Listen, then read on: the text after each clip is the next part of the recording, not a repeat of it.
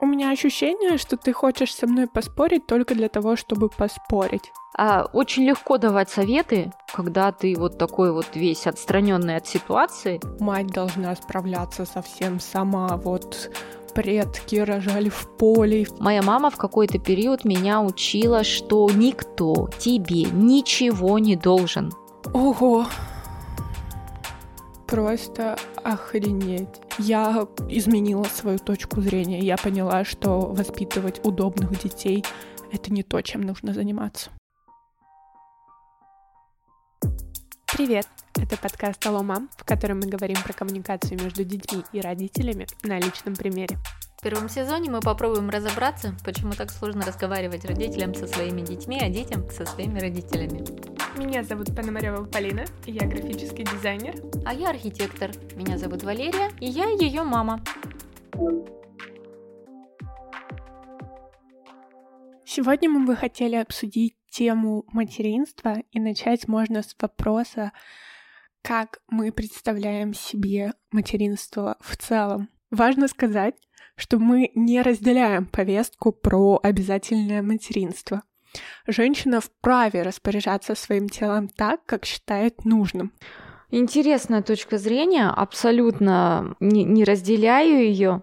Мне не нравится формулировка, что мы не относимся к родительству, к материнству как к обязательной части программы жизненной, а, потому что я этого не знаю. Раньше мне казалось, что да, обязательно. Женщина, которая не мать, она неполноценная женщина, как бы это ужасно не звучало, но в моем подростковом возрасте я действительно так воспринимала. Ты аж пропала куда-то, что случилось? Я тебя слышу, но еще чуть-чуть, и я встану и выйду.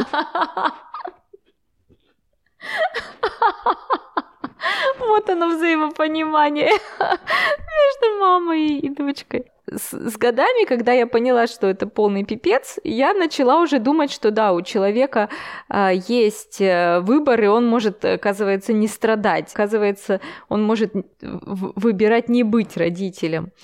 Но важно, чтобы эта позиция, этот выбор был не из страха перед трудностями. О, это так сложно, я, не, я, пожалуй, не буду это делать. А из, не знаю, из каких-то других соображений. Мне кажется, что политика его тела, его дело — это что-то неоспоримое. Неважно, чем он мотивируется э, в пользу одних или других выборов, но это его выбор, и он может сказать, да, я просто не хочу, и никак не разворачивать эту тему дальше, ну, в смысле, она женщина.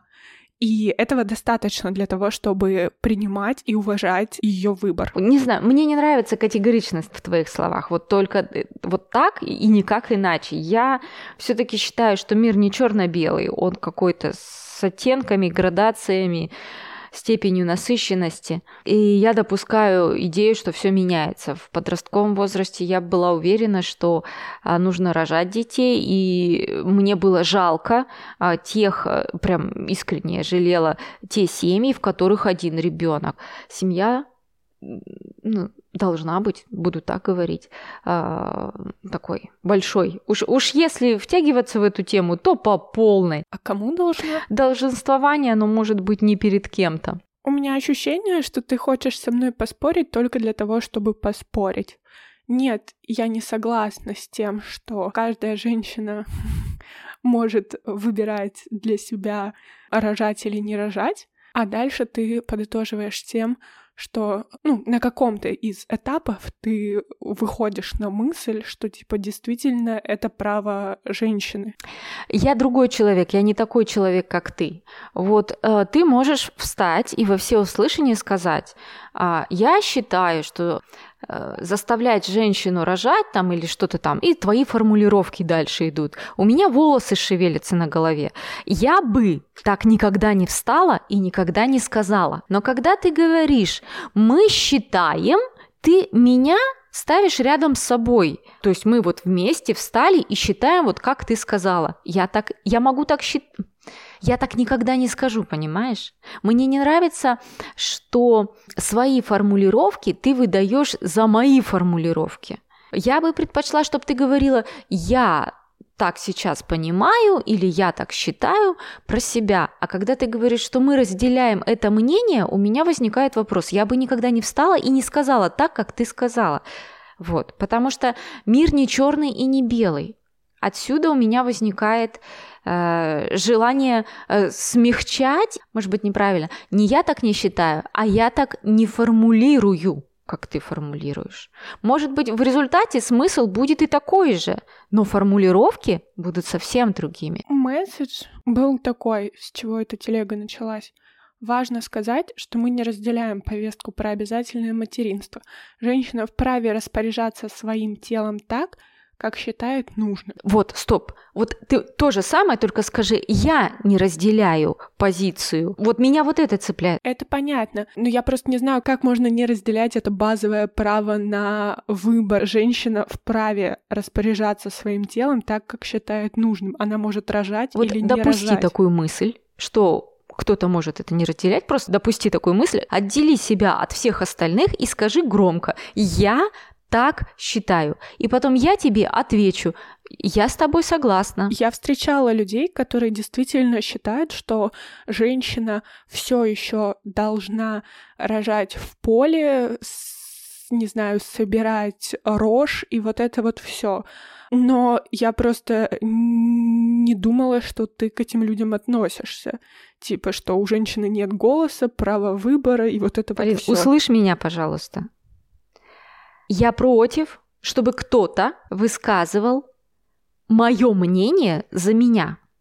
То есть, если ты говоришь, я считаю так, так, так, так, так, в конце я могу сказать от себя сама, я с тобой согласна, да, но только свое мнение я высказываю сама.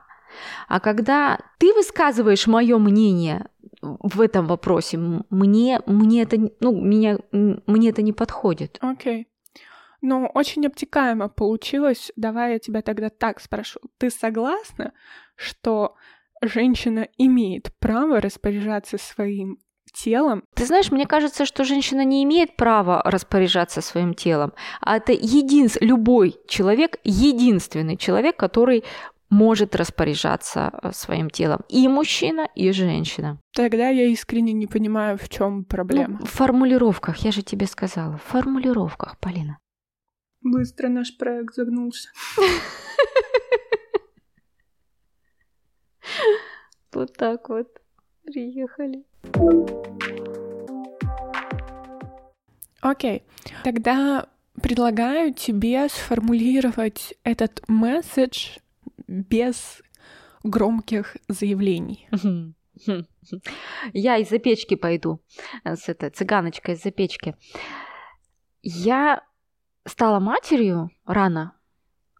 И для меня в то время вопрос распоряжения своим телом не стоял. То есть для меня это была данность. И варианта избавиться от ребенка не было, как факт. Просто это был не вариант. То есть вариант был только один – рожать. Только со временем, в течение жизни, я узнала, что, оказывается, можно по-другому. И оказывается, женщина может не поддаваться давлению и выбирать свой путь сама. Поэтому я думаю, что смысл формулировки о том, что женщина сама вправе распоряжаться своим телом, я полностью поддерживаю. Давай тогда вернемся к началу. А что для тебя материнство? Для меня материнство – это счастливое время, долгожданное время. И я была уверена, что ребеночек это такой мой друг, мой друг, который приходит ко мне. Ни, ни раб, ни слуга, ни никчемное существо, которое надо наускивать и объяснять ему смысл жизни. Э, Нет, нет, ничего такого. Изначально это всегда мой, часть моей души, часть моей души, с которой я гармонична. Расскажи, пожалуйста, а как ты представляешь себе материнство?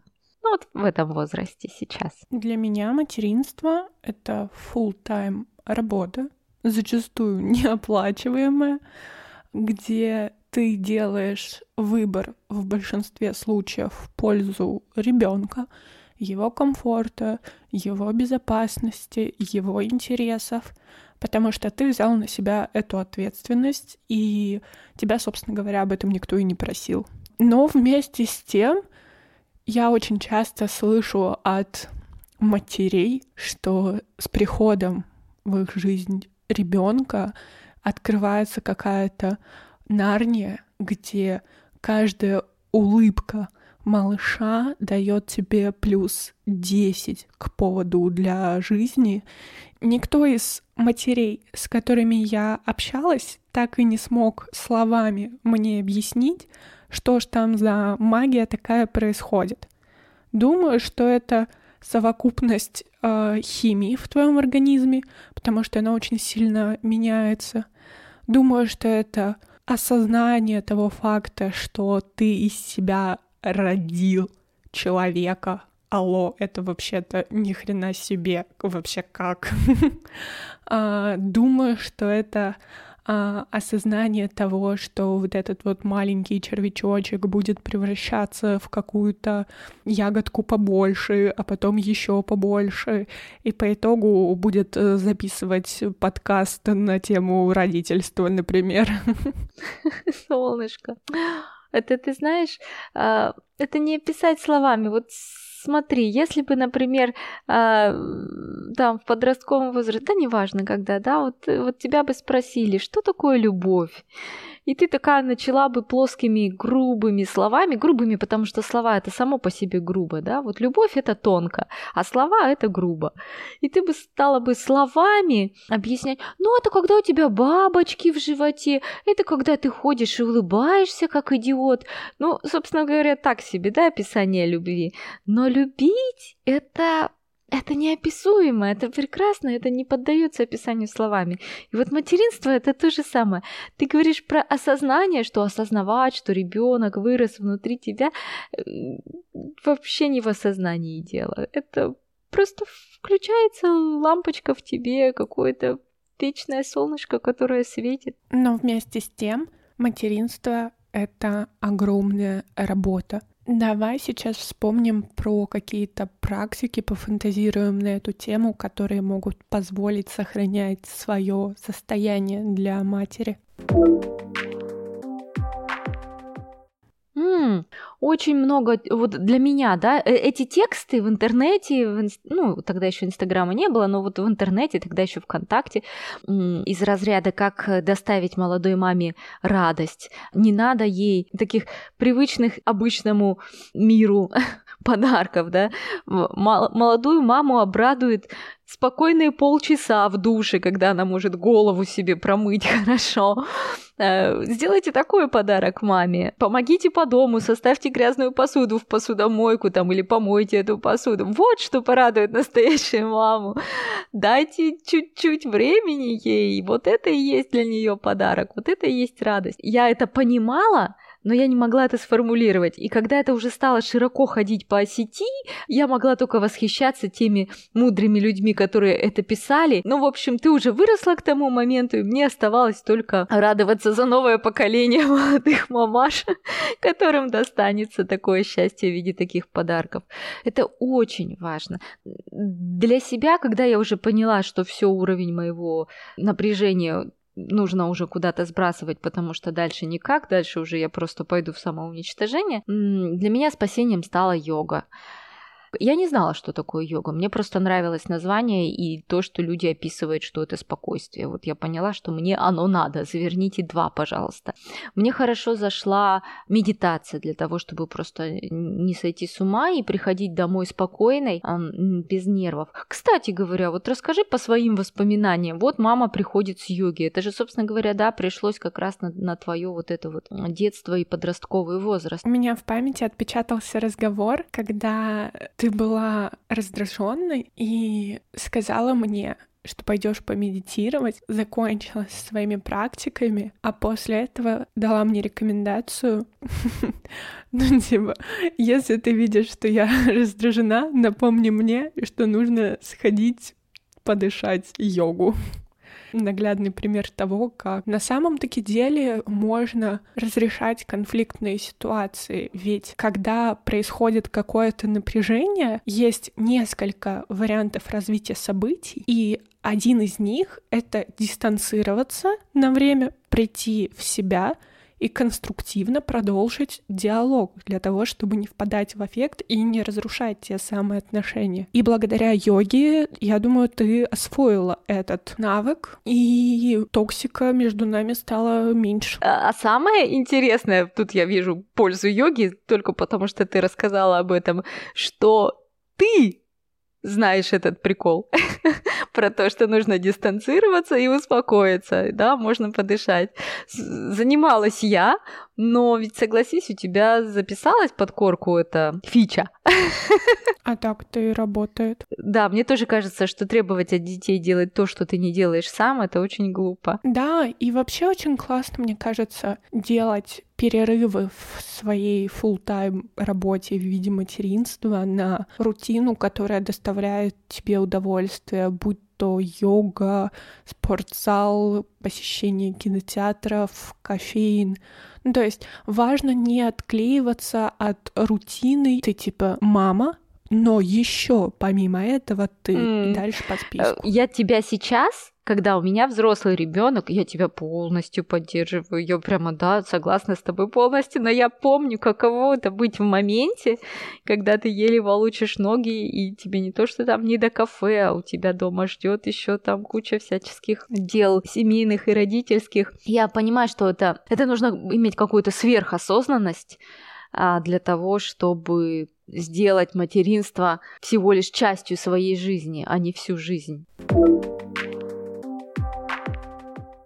И в тему глубокого понимания себя хочется порекомендовать подкаст «Простые вещи». Его создательница Вика занимается психпросветом и исследованием себя. В подкасте она рассказывает о практиках и подходах, которые дали интересный результат, а также о процессах психотерапии со всеми ее прелестями и сложностями. Вика учится на коуче в Институте прикладной психологии, чтобы консультировать и создавать практические занятия с пользой для других людей. Сейчас вы можете прослушать такие эпизоды, как поиск своего психолога, что, кстати, очень важная тема. И действительно, когда я сталкивалась с какими-то некомпетентными или недостаточно подходящими людьми, у меня возникал вопрос, а как, блин, его найти? Или, например, эпизод про упражнения для пересмотра жизни. Тоже важная практика, которая ретроспективно позволяет просмотреть на все немножко под другим углом. А также, например, есть эпизод про гвоздистояние, что в целом является некоторой глубокой практикой, которую я пока еще ни разу не пробовала, но, возможно, когда-нибудь. Короче, если вам близка тема исследования себя, то очень рекомендую послушать подкаст «Простые вещи». Ссылка будет в описании. Следующий пункт в моем перечне — просить о помощи. Нужно просить о помощи свою семью, нянь, клинеров, для того, чтобы не разрушаться. А, очень легко давать советы, когда ты вот такой вот весь отстраненный от ситуации, в ней не находишься, ты смотришь э, на нее со стороны и кажется, что все твои мысли и доводы очень правильные, рациональные. Только вот пойди да сделай. Я подняла этот вопрос с точки зрения стигматизации. Ведь есть какое-то мнение, что мать должна справляться совсем сама. Вот предки рожали в поле и в тот же день шли собирать что-то там дальше. Нет, человек не становится от этого плохим родителем, это абсолютно нормальная практика. А можно ли вообще быть хорошим родителем? Ну, видишь, моя, моя позиция, которую я сейчас прорабатываю с психологом, а, она позволяла мне выживать в то время. Я тебе ее уже озвучивала, да? это то, что ты не прав в любом случае. Прими это как факт и делай то, что должно. Вот считаешь, что так надо сделать. И как сказать, не жди благодарности или чего-то там еще за, за то, что ты считаешь. Делай то, что считаешь нужным, а дальше разберемся. Вот, э, конечно, это очень жесткая позиция. Она перешла мне из другой формулировки, которую вот формулировала моя мама. Моя мама в какой-то период меня учила, что никто тебе ничего не должен. Ты должна всем. Это было учение о служении. Оно есть во многих культурах, есть и в православной церкви, и вот э, в йоге, да, тоже есть карма-йога, но она немножко про другое, но тем не менее, да, вот это служение при неправильной трактовке может быть может превратить человека в половой коврик просто, об который вытирают ноги. Но так как мне это объясняли вот эту позицию, да, практически все, все мое молодое материнство, когда я начала страдать а от измен мужа, вот мне говорили терпи, терпи, тебе никто ничего не должен. Что ты должна делать для, для семьи, для того, чтобы сохранить семью? Делай. Делай, делай, делай. Сохраняй, сохраняй семью. А вот, но это продлилось, слава богу, 6 лет и закончилось. Это, я считаю, что я легко отделалась. с, с таким мировоззрением я могла до сих пор быть в браке в каком-нибудь несчастном. Ого!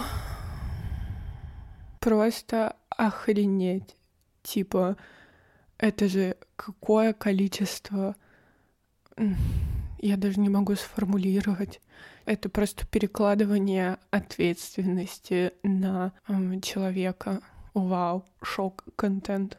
У моей подруги есть э, замечательная фраза про черепаху терпилу, да, то есть мы просто превращаемся в женщину терпилу. Mm, слушай, я прям до сих пор нахожусь под впечатлением, я абсолютно точно не думала, что моя бабушка может делать какие-то такие ты, изречения. Ты представляешь, да? Это всего лишь говорит о и изменении на протяжении жизни человека. То есть, спрашивая там меня, да, о чем ты думала в тот момент 20 лет назад, принимая какие-то такие-то такие-то решения? Блин, да я была другим человеком. Какая разница, о чем я думала? Сейчас я так не думаю, сейчас я не такой человек, и окажись я в этой ситуации, я бы поступала по-другому. И точно так же моя мама прошла через очень многие метаморфозы, и установки, убеждения категорически изменились. Это и есть эволюция человечества, честно. Да, я считала, что хорошим родителем быть не обязательно, нужно просто делать то, что ты делаешь. Моя подруга сейчас, она позволяет ребенку плакать да, то есть он говорит, он сытый, он сухой, а, ему там не дует, он не вспотевший, у него с физической точки зрения все хорошо. И если он, ну, гулит, разговаривает или даже там позволяет себе хныкать, то окей, хорошо. Я-то при чем? Его жизни ничто не угрожает. Жизни и здоровью ничто не угрожает. Почему я должна подскакивать и заставлять его молчать? Такую политику я слышала в книге «Французские дети не плюются за столом» о том, как французы воспитывают своих детей и почему, приходя в ресторан, французские дети спокойно высиживают всю трапезу и никак не привлекают к себе внимания. И долгое количество времени я считала, что это абсолютно правильная философия, пока не поняла, что в этой концепции речь не про детей, речь про удобство родителей, насколько ребенок удобен своему родителю.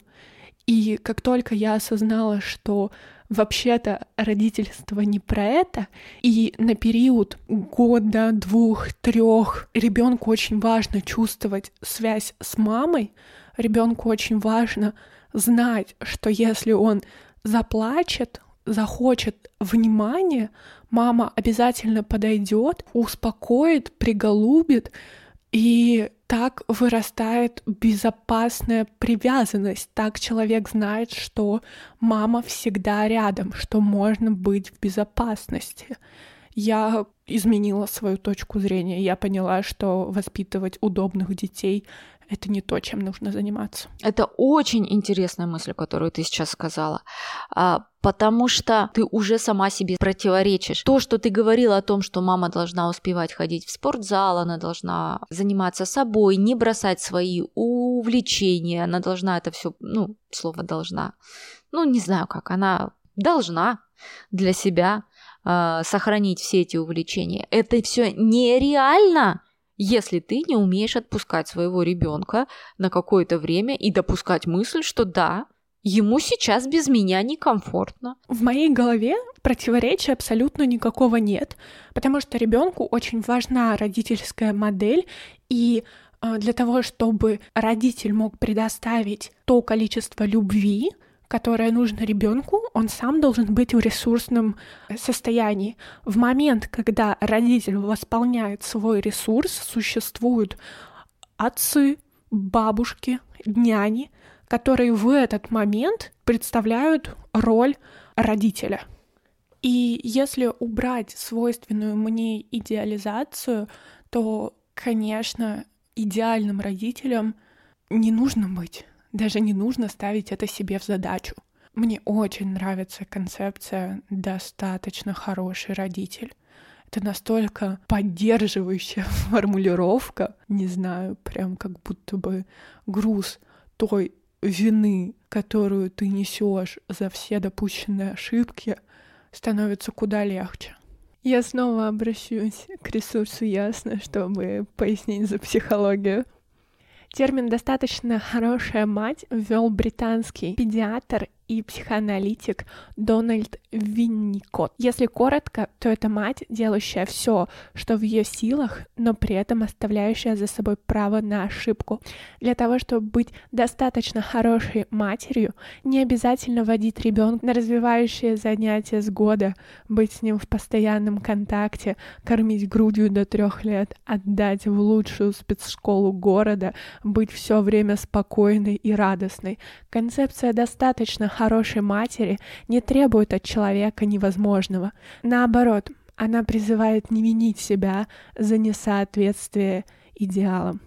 Винникот считал, что бесконечные советы педиатров и ожидания родственников только запутывают матерей и заставляют их сомневаться в собственных силах. Он настаивал на том, что ни одному ребенку не нужен идеальный родитель, а нужен нормальный, принимающий и в целом разумный человек, который, впрочем, иногда ворчит, ругается, расстраивается и ошибается.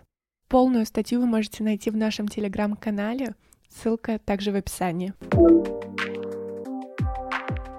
Да, мне бы, знаешь, очень бы хотелось какого-то позитива от материнства. Знаешь, у меня была сессия последняя с терапевтом, я ее даже записала на диктофон, и я записала минут 40 от сессии, и она 40 минут рассказывала мне, что я достаточно хорошая мать, что я все сделала правильно, что я дала все, что я могла дать, что я больше не могла дать. И сейчас мой ребенок э, в том виде, что он сам а, движется дальше по своей жизни и учится жить. Моя работа как родителя выполнена, и я могу жить теперь свою жизнь. Я достаточно хорошая мать, она мне это говорила каждые три минуты, и я действительно успокоилась к концу сеанса, потому что я действительно была окутана чувством вины за все, что я сделала, за все, что я сделала, и за все, что я не сделала.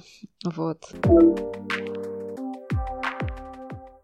Это был какой выпуск? Шестой, получается, выпуск подкаста «Алло, мам». Удивительно, но по задумке этот эпизод должен был получиться очень легким, воздушным, а в реальности мы записали его с третьей попытки, потому что в какой-то момент диалог не шел и просто вау, как интересно бывает. Как всегда, мы рады вашему фидбэку на почту подкаста, в телеграм-канал, в мой личный аккаунт, в запрещенной соцсети тоже можно написать. Этот эпизод получился супер информативный, как по мне. Вы были свидетелями нашей рассинхронизации и тому, как обычно мы выходим из ситуации непонимания.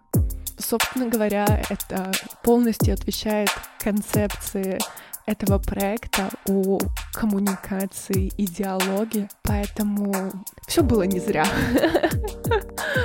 Также напомню про рекомендацию подкаста «Простые вещи». Замечательная Вика, замечательный подкаст. Ссылки тоже в описании. Желаем всем хорошей недели. Скоро услышимся.